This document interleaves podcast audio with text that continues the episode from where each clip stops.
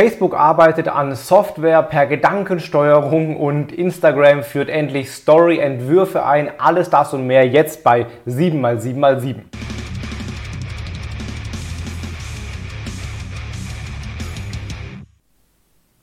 Mein Name ist Felix Beilers, herzlich willkommen zu 7x7x7, den Online-Marketing News. Du kriegst jetzt wie jede Woche die sieben wichtigsten News der letzten sieben Tage aus dem Online-Marketing in circa sieben Minuten. Aber wie immer legen wir los mit der Verlosung.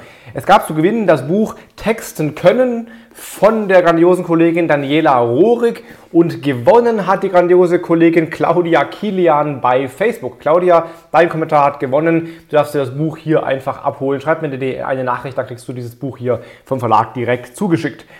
Es gibt diese Woche auch was zu gewinnen und zwar gibt es dieses Mal das grandiose Buch Suchmaschinenoptimierung für Dummies von meinem wunderbaren Kollegen Julian Jicky. Ein großartiges Einsteigerbuch über SEO mit vielen, vielen, vielen grundlegenden Tipps und Tricks für gute Optimierung für Google und Co. Wer das gewinnen will, einfach mal kommentieren unter einem dieser Videos hier, welche der sieben News dir am meisten weitergeholfen hat, was dich am meisten weitergebracht hat oder was dich am meisten interessiert hat. Unter allen Kommentaren auf allen Kanälen verlose ich dieses formschöne Buch im, am nächsten Sonntag. So, wir legen los mit der ersten News, nämlich Facebook plant ein Audio-Only-Feature. Wieder eine Reaktion auf den Clubhouse-Hype, der schon ziemlich am Abklingen ist oder abgeklungen ist bereits.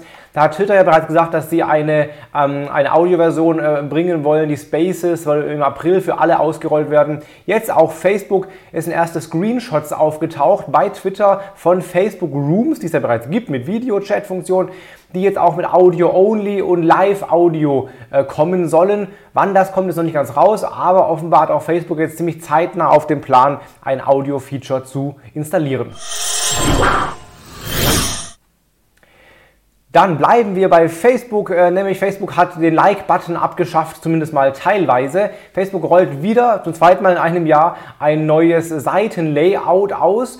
Das war angekündigt zuerst nur für Creator-Seiten, also Seiten von Personen, von Bands und so weiter.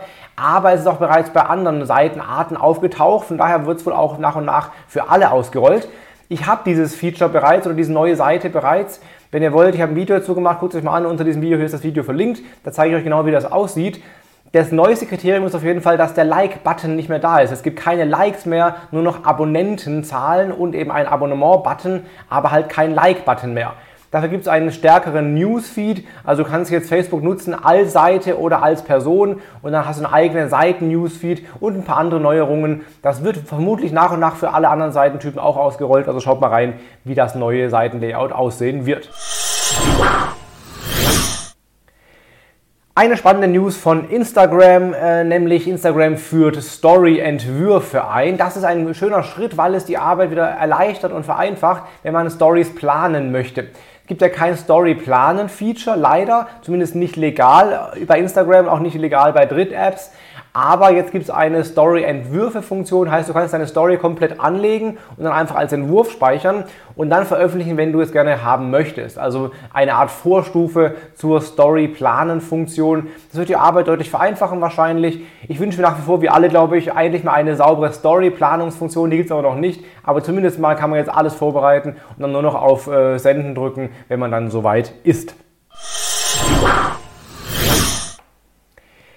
Dann für mich eigentlich die krasseste News der Woche, weil sie Zukunftsvisionen ähm, produziert, gute wie schlechte. Facebook stellt ein Armband vor, ein Prototyp zumindest, ein Armband, das die, äh, nicht die Gedanken kontrolliert, aber mit Gedanken kontrolliert wird. Das heißt, es soll ein Variable sein, das die Gehirnströme misst und dann zum Beispiel Softwaresteuerungen per Gedankenkontrolle ermöglichen soll.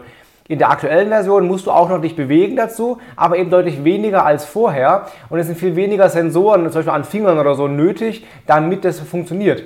Also sollst zum Beispiel dann irgendwie swipen oder scrollen können, nur indem du daran denkst und künftig eben auch Game-Steuerung zum Beispiel, alles per Gedankenkontrolle. Ob das so kommt, werden wir sehen. Wie gesagt, Facebook arbeitet sehr, sehr stark an solchen AR-Features, wo auch übrigens das mit reingehört ins AR-Lab von Facebook. Ähm, die wollen jeden zweiten Mitarbeiter dort beschäftigen. Aktuell ist schon jeder vierte Mitarbeiter, haben sie in den letzten Jahren verzehnfacht. Also die stecken da massiv Ressourcen rein. Schreib mal in die Kommentare, ob du das spannend findest oder eher creepy findest, dass vielleicht zukünftig äh, unser PC und unsere Smartphones etc. einfach mit Gedanken gesteuert werden können. Ja, dann gab es wieder eine, Aus, äh, eine Aussage von Google äh, zu einem der am häufigsten oder am stärksten diskutierten Themen überhaupt, nämlich hat die Bounce Rate Einfluss auf das Ranking bei Google? Äh, da hat Google jetzt gesagt, nee, ja, hat keinen Einfluss, haben sie auch schon mehrfach so gesagt.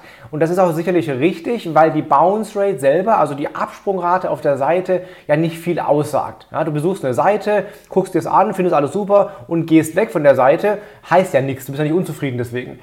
Was nicht gesagt wurde von Google ist, ob dieses Pogo-Sticking vielleicht doch einen Einfluss hat. Das heißt eben, dass ich bei Google bin, klicke auf eine Seite, gehe zurück zu Google, klicke auf eine neue Seite. Und das sagt ja schon was aus, dass du offenbar auf Seite 1 nicht das gefunden hast, was du eigentlich gesucht hattest. Also ich glaube, dass nach wie vor Pogo-Sticking einen Einfluss hat. Da gibt es auch schöne Tests und Analysen zu und auch keine Aussagen von Google zu leider. Aber die reine Bounce Rate ist für Google relativ äh, wertlos als Measuring-Instrument. Trotzdem achte darauf, dass die Menschen eben länger bei dir bleiben oder eben nicht direkt zu Google zurückspringen, um langfristig besser zu ranken. Dann gibt es wieder neue ähm, ja, Versuche bei Instagram, den Jugendschutz besser zu gewährleisten. Wir hatten letzte Woche ja schon äh, die, die, Nachricht, dass man zukünftig als Erwachsener keinen Minderjährigen mehr Nachrichten schicken darf, denen man selber nicht, die einem nicht folgen. So. Ja, das heißt, irgendwelche Stars können durchaus Nachrichten schicken, wenn sie gefolgt werden, aber normale Leute, denen die, die Teenies nicht folgen, können dann nichts mehr schicken, was ja an Jugendschutz auf jeden Fall schon mal deutlich verbessert. Jetzt plant offenbar Instagram eine eigene Version für Kinder, also eine U13 Instagram-Version, wo auch die Eltern dann Zugriff haben sollen, also quasi in Gemeinschaft mit dem Kind einen Kanal ähm, betreiben können, wo beide darauf zugreifen können, wo die Eltern alles sehen können, was das Kind macht und was eben auch U13 dann schon erlaubt ist. Also mehr Transparenz ob das bei den Kids akzeptiert wird, ob die eine App haben wollen, wo die Eltern mit reingucken können oder nicht doch heimlich die normale Instagram-App installieren, werden wir sehen. Aber zumindest mal will jetzt Instagram, wie ja auch schon YouTube mit YouTube Kids, äh, hin in Richtung mehr Jugend und mehr Kinderschutz. Und zum guten Schluss wieder einen Tool-Tipp der Woche, nämlich dieses Mal ist es Link Alice.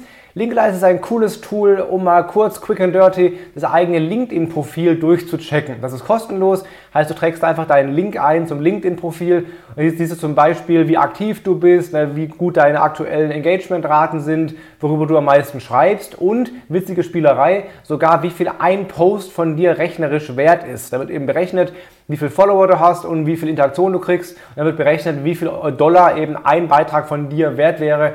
Also wenn du als äh, LinkedIn-Influencer groß durchstarten willst, guckst dir hier an und dann kannst du dann deinen möglichen Postpreis berechnen.